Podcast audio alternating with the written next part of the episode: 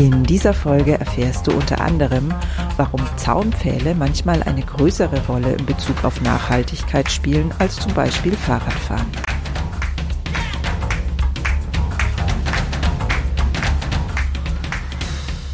Grüner geht immer. Finde Lösungen für einen nachhaltigen Alltag, die Spaß machen und Wirkung zeigen. Ganz herzlich willkommen zurück hier bei Grüner geht immer nach der langen Sommerpause. Ich freue mich riesig, dass du wieder eingeschaltet hast. Ich bin Silvia und zusammen mit meinen wundervollen Gästen will ich dich hier im Podcast dafür begeistern und den Blick ein bisschen dafür schärfen, wie viele Möglichkeiten wir haben, auf eine wirklich freudvolle und kreative Art und Weise etwas für unsere Erde und dann nat damit natürlich auch für uns selbst und unsere Kinder und Kindeskinder beizutragen. Mein heutiger Gast Marc Blum hat mir einen Bereich ins Bewusstsein gerufen, von dem ich bisher nicht auf dem Schirm hatte, dass ich da irgendwas bewirken kann. Lass dich überraschen. Ganz herzlich willkommen, lieber Marc Blum hier in Grüner geht immer. Auch Sie bekommen natürlich von mir die Grüner geht immer Einstiegsfrage, die keiner meiner Gäste, sei denn er oder sie hat vorher Grüner geht immer schon gehört, kennt. Und die mag ein bisschen gemein sein, aber die meisten haben es bisher noch geschafft, eine Antwort zu finden. Und zwar lautet die, haben Sie eine Lieblingspflanze und wenn ja, welche? Und wie trägt diese Pflanze dazu bei, dass diese Erde ein bisschen besser dran ist? Also meine Lieblingspflanze, da gucke ich jeden Tag vom Balkon drauf. Die habe ich selber gepflanzt. Die habe ich mal in Weimar gekauft. Das ist ein Ginkgo, mhm. so vor 20 Jahren. Und da erfreue ich mich immer gerne dran, weil es ein Urbaum ist mit einer Urkraft. Äh, und zwischendurch, wenn ich mal Zeit habe, äh, ernte ich auch mal so im Spätsommer, Frühherbst die Blätter und mache mir auch einen leckeren Tee daraus. Mhm.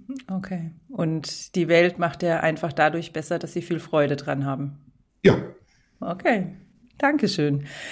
Ähm, Herr Blum, Sie sind ähm, ein ja, großer Experte für Metall- und Stahlbau. Wie hat dieses Thema mit Nachhaltigkeit zu tun oder mit, mit ja, diese Erde ein bisschen besser zu machen? Und warum ist es auch für die Hörer von Grüner geht immer interessant? Ja, also von meinem Ursprung her, klar. Ich bin äh, gelernter Schlosser und äh, Stahlbau- und Schweißfachingenieur, habe mich schon immer mit Stahl und Metallen seit meiner Jugend immer gerne beschäftigt, hatte mich aber gerade mit den grünen Themen wie Circular Economy, so vor sechs, sieben Jahren hatte ich meine Masterthesis äh, in einem berufsbegleitenden Studium an der Fernuniversität in Hagen im Studiengang im Fernum, interdisziplinäre Umweltwissenschaften, hatte ich mal aufgesattelt zu meinem bisherigen Werdegang und äh, habe dort eine Masterthesis insbesondere zur Circular Economy im Bauwesen gesch geschrieben, äh, mhm. äh, postgraduated. Und ähm, Dabei habe ich erkannt, dass ich eigentlich mit in meiner Gedankenwelt äh, Stahl- und Metallbau, wo ich eigentlich meine quasi meine Wurzeln habe seit meiner Jugend, mhm. eigentlich schon immer nachhaltig unterwegs war. Weil einmal A, äh, wenn man zurückblickt äh, in die in das handwerkliche Metallbauwesen, äh, da wurde nie irgendwo ist nie was untergegangen. Man hatte immer alles an Resten verwertet, man hatte Dinge zurückgebaut und irgendwie wieder umgeformt. Und auch heute im Stahlbau äh, ist das möglich weil Stahlbauten selber, wenn die mal irgendwann so bei End of Life angekommen sind, werden die gezielt zurückgebaut. Mhm. Manchmal, Idealfall, werden sie wieder und weiter verwendet, äh, werden woanders wieder eingebaut, manchmal in gleicher Funktion, manchmal in abgewandelter Funktion. Mhm. Und wenn diese ganzen, das nennt man so die ganzen R-Strategien, Reuse-Phasen, wenn das alles nicht mehr funktioniert, dann muss man sich mit Dematerialisierung bei echtem End of Life des Produktes auseinandersetzen und da geht dann entsprechend Stahl oder Metalle, sei es nun Kupfer oder Aluminium, die gehen dann heute als Schrott zurück in die technischen Kreisläufe und werden dann in der sogenannten Sekundärroute über hochmoderne Elektroöfen mit deutlich niedrigem Einsatz als in der Primärroute werden die wieder erschmolzen und dann mhm. werden wieder neue Produkte rausgemacht. Und wenn man sich gerade den Bereich Stahlhochbau anguckt, da sind unwahrscheinlich viele profilierten Produkte drin. Das stellt mindestens 85 Prozent des Marktes dar, generell Jetzt im frage Bauwesen. ich mal kurz nach, profilierte das heißt Produkte, das hat Profilierte Produkte sind in Walzwerken, Walzträger, U-Eisen, Winkel, äh, Spezialprofile, Spundwände, also alles, was irgendwo eine, eine Profilform hat, mhm. äh, das sind sogenannte profilierte Langprodukte im Stahl. Mhm. Dann gibt es noch die Flachprodukte, das sind so Bleche und sowas. Die kommen alle aus der Primärroute, also klassische Hochofenroute. Aber alles, was profiliert ist in Westeuropa, ist zu 95 Prozent aus äh, Elektrostahlwerken seit den Mitte der 80er Jahren des letzten Jahrhunderts. Und das heißt, die haben schon zig Loops hinter sich.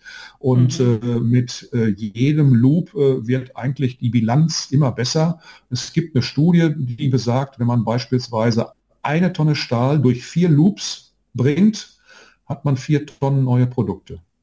Mhm. Und das mhm. schafft kein anderer Baustoff und kein anderer Werkstoff. Mhm.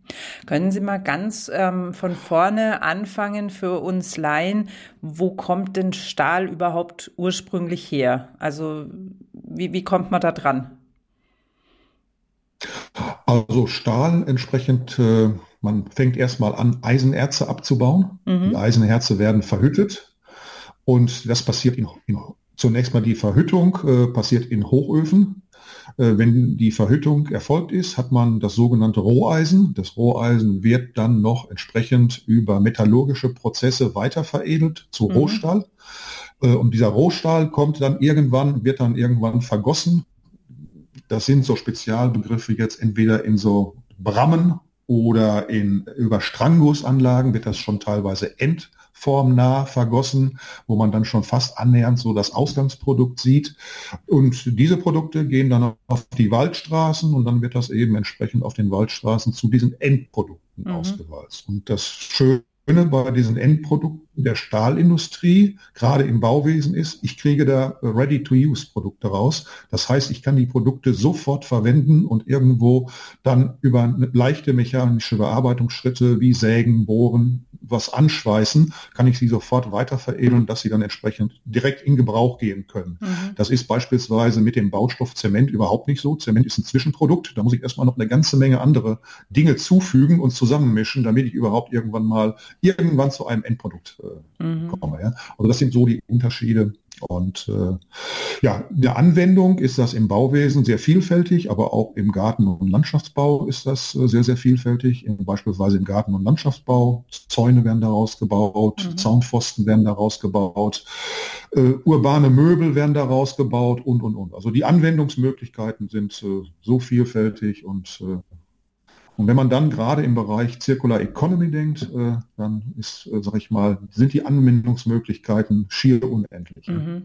Und können wir als Endverbraucher das irgendwie erkennen, ob jetzt mein Zaunpfosten, den ich für den Garten kaufe, ob der also ein aus dem, ich habe jetzt den Fachbegriff schon vergessen, ob der aus diesem ersten ähm, aus dieser ersten Runde kommt, also ein Original praktisch ist oder ob er oder, oder mehrfach Loop rauskommt. Genau. Ja, es gibt sogenannte, es gibt Umweltproduktdeklarationen auf den Bauprodukten heute. Äh, die sind auch verbindlich, die sind gefordert, wenn es sich um mhm. Bauprodukte handelt. Äh, kurz, die heißen EPDs, also Environmental Product Declaration, in Deutsch Umweltproduktdeklaration. Mhm. Und anhand äh, diesen kann man einmal A, den gesamten CO2-Footprint als Äquivalent für, für alle Treibhausgasemissionen mhm.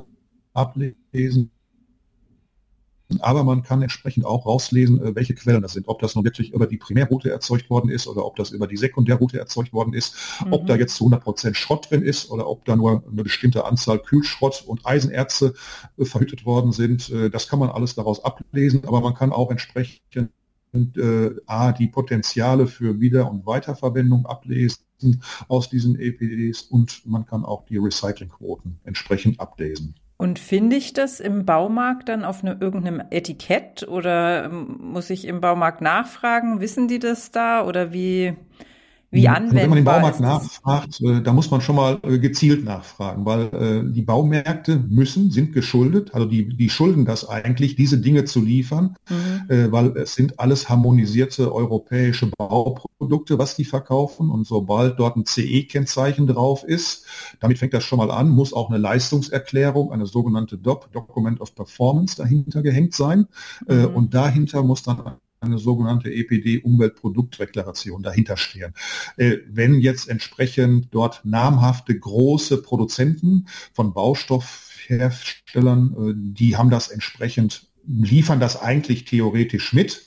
Mhm. Aber bei den Baumärkten habe ich so die Erfahrung gemacht, da ist leider das Wissen, äh, dass das eigentlich geschuldet ist, äh, rechtlich, äh, ist das Wissen noch nicht da. Ja?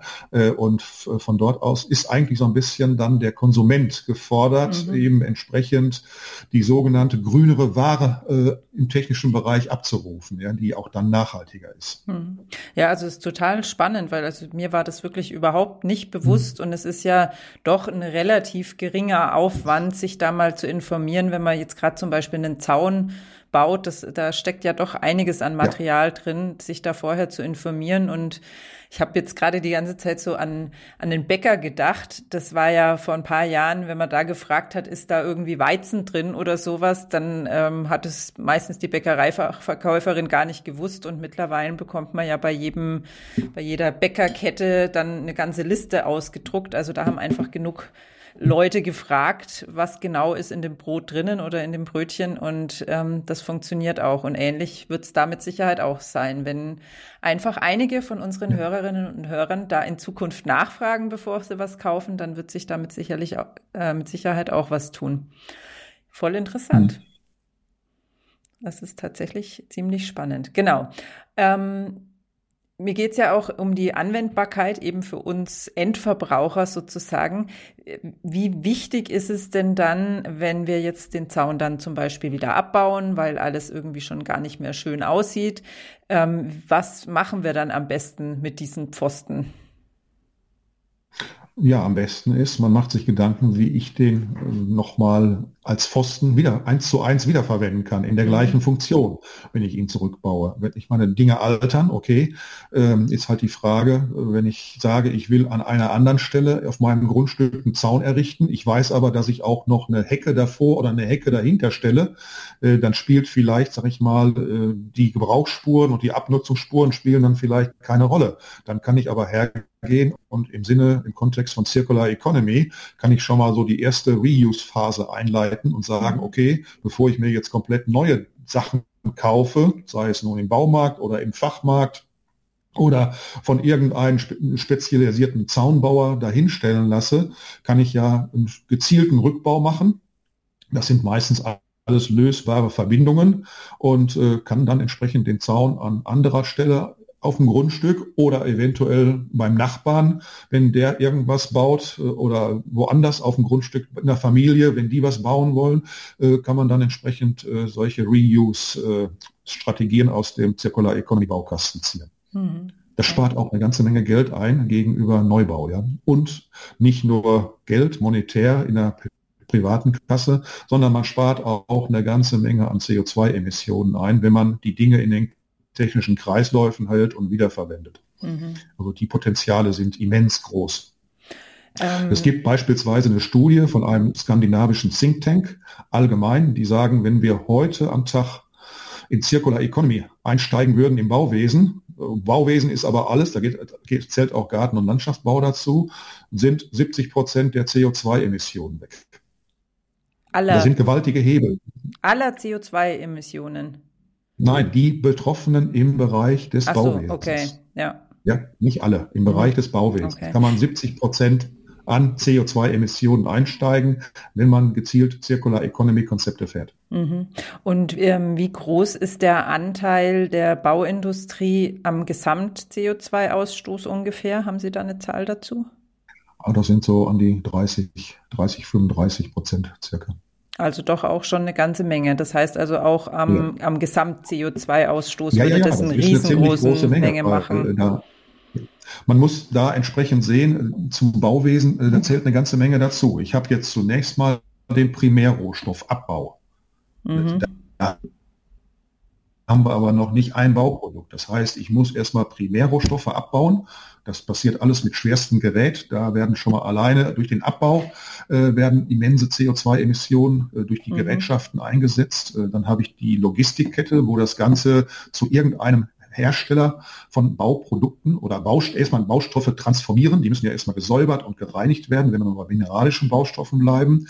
So, und dann irgendwann werden die veredelt und dann kommen sie irgendwann mal zur Baustelle und werden dann mit weiteren Sachen äh, zusammengepackt. Ja? Mhm. Und äh, in der Kette, da steckt allein schon eine ganze Menge drin. Und dann habe ich eben entsprechend im Zuge des Bauens selber, habe ich durch, durch den Geräteeinsatz äh, entsprechend das Verbringen in die jeweiligen Positionen, habe ich noch CO2-Emissionen. Dann habe ich auf der, auf der Live-Schiene äh, betreiben eines Bauwerkes habe ich dann auch noch entsprechend durch die Nutzung Emissionen. Und wenn irgendwann mal End of Life kommt, wenn die Nutzung abgeschlossen ist äh, und es steht möglicherweise, früher hat man Abbruch gesagt, also in einer Circular Economy sollten wir lieber vom gezielten selektiven Rückbau sprechen, mhm. damit wir die Dinge äh, sortenrein auseinandergebaut kriegen und demontiert bekommen, um sie dann wieder in die technischen Kreisläufe zu bringen.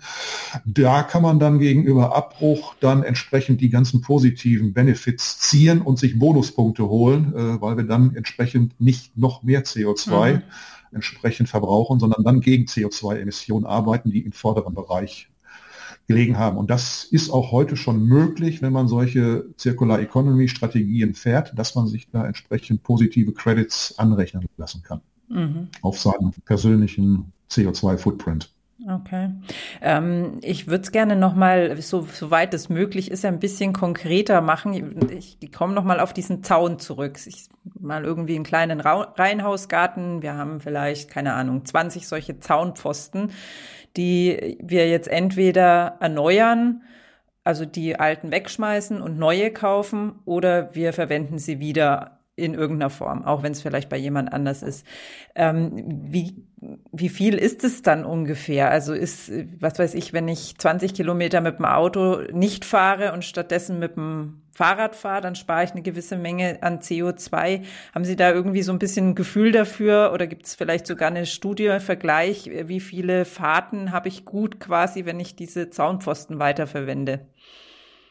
Nur so Größenordnungsmäßig. Also da habe ich jetzt nicht eine direkte Antwort drauf, weil das ein ziemlich komplexer Berechnungsprozess ja. ist. Aber das kann man sich eben, das kann man sich auf diesen Produkten, wenn man sich beispielsweise für die Produkte die EPDs anguckt mhm. und am Ende über, das ist das sogenannte Modul D innerhalb äh, dieser Nachhaltigkeitsberechnung. Es gibt Modul A, das ist eben, äh, Modul A ist auf der Primärrohstoffseite entsprechend der Abbau, Modul B ist die Transformation und dann Modul C ist äh, also errichten und betreiben und dann Modul D ist am Ende, wenn ich das Ganze irgendwann wieder hebe. Also da muss man wirklich in die einzelnen äh, Produkt-EPDs, also mit Produktdeklaration reingucken, welche Potenziale da sind, um sich das auszurechnen. Man muss am Anfang erstmal sich hochrechnen, was hat das Produkt im sogenannten CO2-Rucksack drin. Mhm. Und dann, was kann ich möglicherweise, wenn ich das über Circular Economy, über Reuse wieder zurück in die technischen Kreisläufe bringe, was kann ich dann als positiven Credit sozusagen wieder gegenschreiben, anstatt mhm.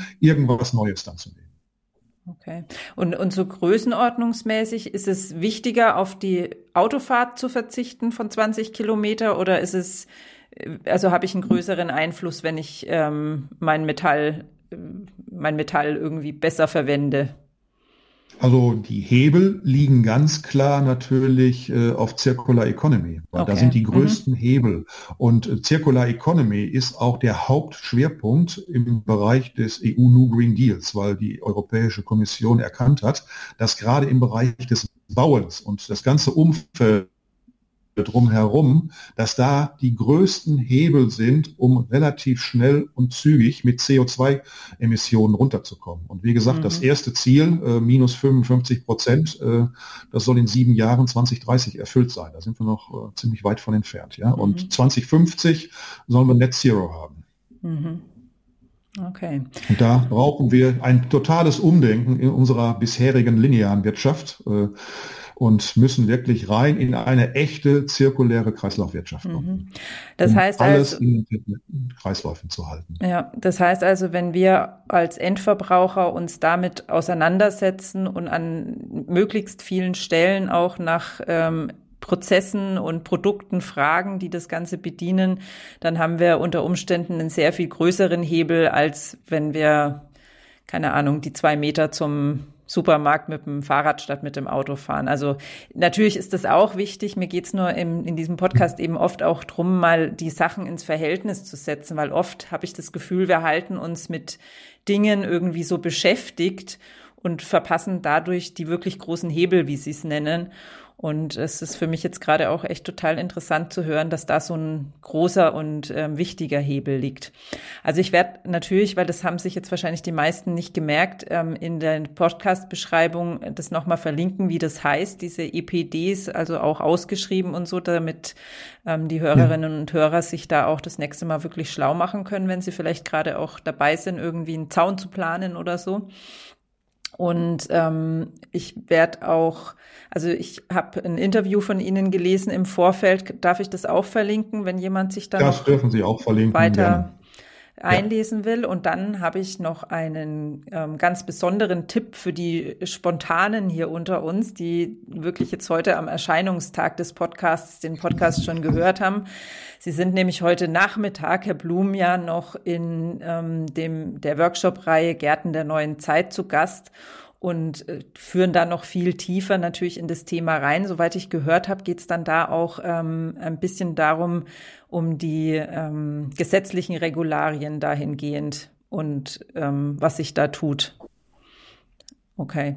Sie ja, nicken. Das ist richtig. Also die, die Euro die Europäische Kommission mhm. hat ja mit dem EU New Green Deal äh, 2019 im Dezember eine ganze Menge auf den Weg gebracht zwischenzeitlich. Und äh, mhm. äh, was da aus, aus dieser Idee New, EU New Green Deal in so kurzer Zeit jetzt entsprechend auf die gesetzliche Schiene gesetzt worden sind in den unterschiedlichsten Dingen. Äh, das ist schon ziemlich interessant und äh, das führt unweigerlich irgendwo in der Anwendung, um das alles erfüllen zu können, in eine Circular Economy. Mhm. Spannend. Also ist mit Sicherheit ganz, ganz spannend und ich würde mich freuen, wenn sich die ein oder der andere noch einträgt. Auch den Link dazu ähm, findet ihr natürlich in der Podcast-Beschreibung. Genau. Ähm, Gibt sonst noch was, irgendwie vielleicht ein Buch oder sowas, was Sie empfehlen können, wenn sich jemand da tiefer einarbeiten will in die Circular e-, Economy? Was Sie empfehlen können? Also da gibt es eine ganze Menge an Büchern, die auch ziemlich spezifisch sind. Äh, also fürs Bauwesen, äh, da gibt es einige Bücher. Also da sollte man einfach mal Circular Economy, aber dann auch dahinter packen, zum Beispiel Circular Economy Bauwesen oder Circular Economy Garten- und Landschaftsbau. Äh, und mhm. dann kommen da schon wirklich interessante Dinge hoch. Okay. Also jetzt eine spezielle Empfehlung habe ich jetzt nicht so an der Hand, aber es gibt mittlerweile reichlich Literatur dazu. Ja. Okay, gut. Und am besten natürlich gleich heute Nachmittag mit in den Workshop kommen. Da gibt's dann auch die Möglichkeit, Ihnen Fragen zu stellen und ein bisschen ins Gespräch zu kommen. Das ist auf jeden Fall immer sehr spannend. Ich kann diese, dieses Format von Herzen empfehlen. Gut, dann danke ich Ihnen ganz herzlich, Herr Blum, und ähm, ja, ja gebe Ihnen nochmal das Wort für eine letzte Botschaft an unsere Hörerinnen und Hörer, was Sie noch loswerden wollen, was, was einfach wichtig ist, was wir tun können, was Sie uns einfach noch mitgeben wollen. Ja, äh, das Thema, sag ich mal, grüner geht immer, beschäftigt sich ja auch sehr stark entsprechend mit privaten Gärten. Mhm. Und gerade im Bereich der privaten Gärten, also da sind so viele Möglichkeiten gegeben, zirkuläre Konzepte zu fahren, äh, wo man wirklich auch Dinge in den Kreisläufen halten kann. Also ich lebe das selber in meinen Gärten. Ich habe jetzt zur Corona-Zeit beispielsweise, habe ich mal so alte, rückgebaute Bleche, die ich mal von so einer Fassadenattika, weil die halt mal einen Mangel hatten, habe ich gesagt, die braucht da nicht zu verschrotten, die lege ich mir irgendwo in die Ecke und äh, dann habe ich sie nach ein paar Jahren ausgegraben und dann habe ich während der Corona-Zeit daraus Hochbeete gebaut. Mhm. Und, äh, und als, als Sockel unten drunter habe ich dann noch aus dem Rückbau so alte Ziegelsteine verwendet. Und Pfosten waren auch alte Zaunpfosten, die feuerverzinkt waren oder aus äh, Chrom-Nickelstahl waren, mhm. nicht rostend. Äh, die habe ich dann verwendet, habe das dann alles verschraubt und vernietet. Und auch dann entsprechend die Füllung war auch sehr grün zirkulär gedacht. Da habe ich dann nämlich an die biologischen Kreisläufe gedacht, habe erstmal so alles, was an, an Reisig und Ästen war, dort als unterste Lage reingelegt, äh, habe dann irgendwann grobe Häcksel da reingelegt, irgendwann habe ich auch noch mal Rasenschnitt und Blätter äh, da reingelegt mhm. und irgendwann hatte ich mal noch ein bisschen alten, alten Dinges hier Humus, äh, so ein Humusbeet hatte ich da mal angelegt, hier, wo ich so Rasenschnitt und sowas mache. Mhm. Das habe ich dann nachher als Schicht oben drüber. Und ich muss sagen, so in der Corona-Zeit hatten wir verdammt gute Ernten gehabt. ja, wunderbar. Und so haben wir die Zeit genutzt, äh, um Dinge mal wegzuarbeiten, die da alle lagen. Und äh, man kann damit eine Menge Geld sparen, wenn man zirkulär ja, denkt. Und ich finde, es macht auch total Spaß. Es, hat, es, es ja. regt total die Kreativität ja. an. Also ich liebe das auch im Garten immer wieder zu gucken, welchen Ast kann ich woanders dann wieder als ähm, Ranggerüst verwenden oder sowas. Das macht einfach auch eine riesengroße Freude. Oder ich habe noch ein zweites Beispiel. Ich habe mal so eine, äh, durch einen Sturm, hat, ist mal so eine alte Garten Gartenhütte, so eine Holzhütte, die ist mal durch einen Sturm abgedeckt worden. Mhm. Hat es unwahrscheinlich viel reingeregnet, habe ich auch dann über den Winter irgendwie ein bisschen schlurren lassen sozusagen.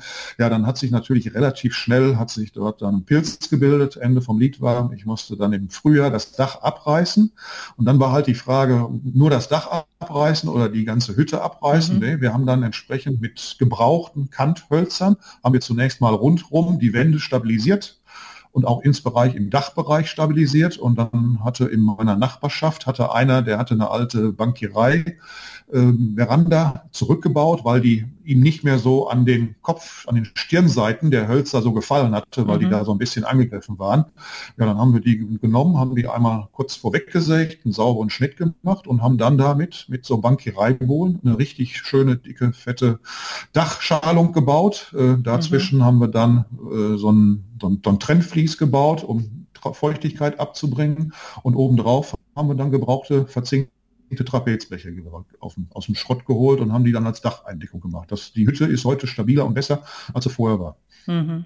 Ja. Das auch alles nur mit gebrauchten Mitteln für ganz, ganz wenig Geld. Ja.